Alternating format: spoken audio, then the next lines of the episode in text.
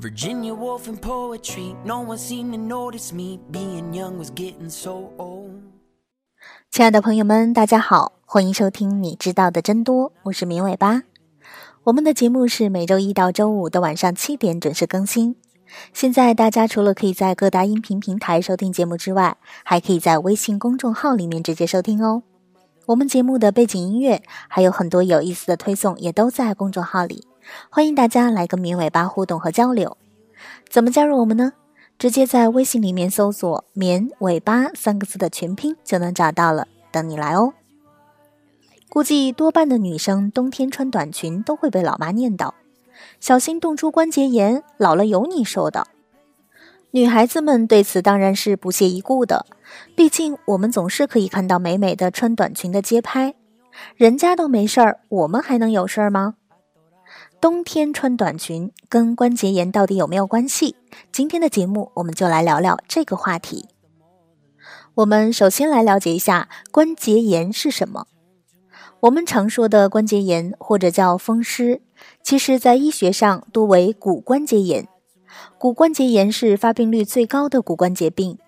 根据资料，在 X 线普查中，五十五岁以上有骨关节炎的 X 线表现者高达百分之八十，而六十五岁以上的人群中，骨关节炎的临床患病率高达百分之六十八。为什么骨关节炎会这么普遍呢？很简单，因为你老了呀。人体的关节也有使用寿命。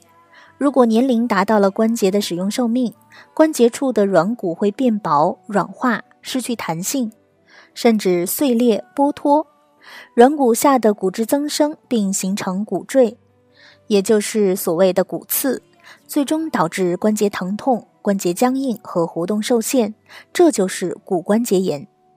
几乎所有的人到四十岁时，负重关节都会有一些骨关节炎的病理改变。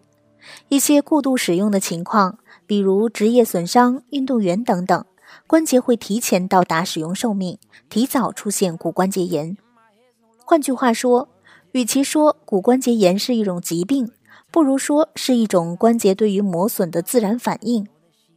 导致骨关节炎的因素有很多：高龄、肥胖、雌激素缺乏、骨密度异常、过度运动、吸烟、维生素 D 缺乏、创伤。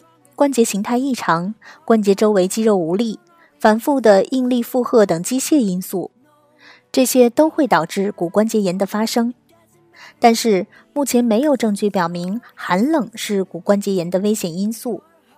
此外，还有一些多与免疫系统异常有关的关节炎，包括类风湿关节炎、强直性脊柱炎、系统性红斑狼疮的关节炎表现等等。现有研究表明。自身免疫病是遗传、环境和免疫紊乱等各种因素综合作用的结果。其中，环境因素主要指的是既往的一些微生物感染可能会影响疾病的发病和进展，而与天气寒冷没有关系。那关节受凉为什么会痛呢？关节炎的主要临床表现之一便是关节痛，而疼痛加重往往和天气变化、潮湿受凉有关。为什么会出现这种情况？目前学界还存在着争论。新近的研究证实了骨关节炎患者膝关节疼痛的程度分别和环境温度和气压的变化有关，尽管这种关联强度不是很强。研究者认为，这可能与关节周围组织的顺应性、关节液的粘滞性以及关节周围毛细血管通透性的改变有关。但也有人不以为然，认为是精神心理因素在其中扮演了重要的作用。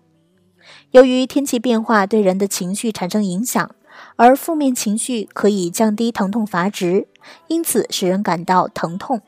也许正是寒冷时关节炎患者的关节疼痛加重，才使大家误认为寒冷是患上关节炎的原因吧。尽管没有证据表明寒冷会直接导致关节炎。但是寒冷会导致肌肉收缩、关节僵硬、关节血运减少、滑液分泌减少。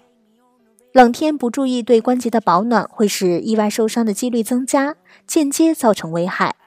即便没有意外受伤，长期如此也无疑会增加关节的负担，减少关节的使用寿命。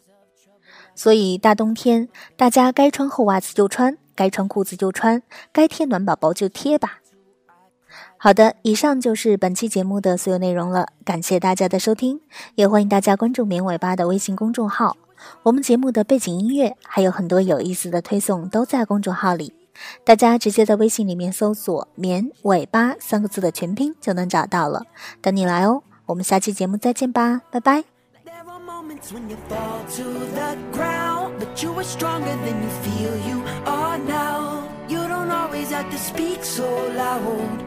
No, just be as you are. It doesn't matter if you become some star. Life is better when you open your heart. You don't always have to act so hard. No, just be as you are.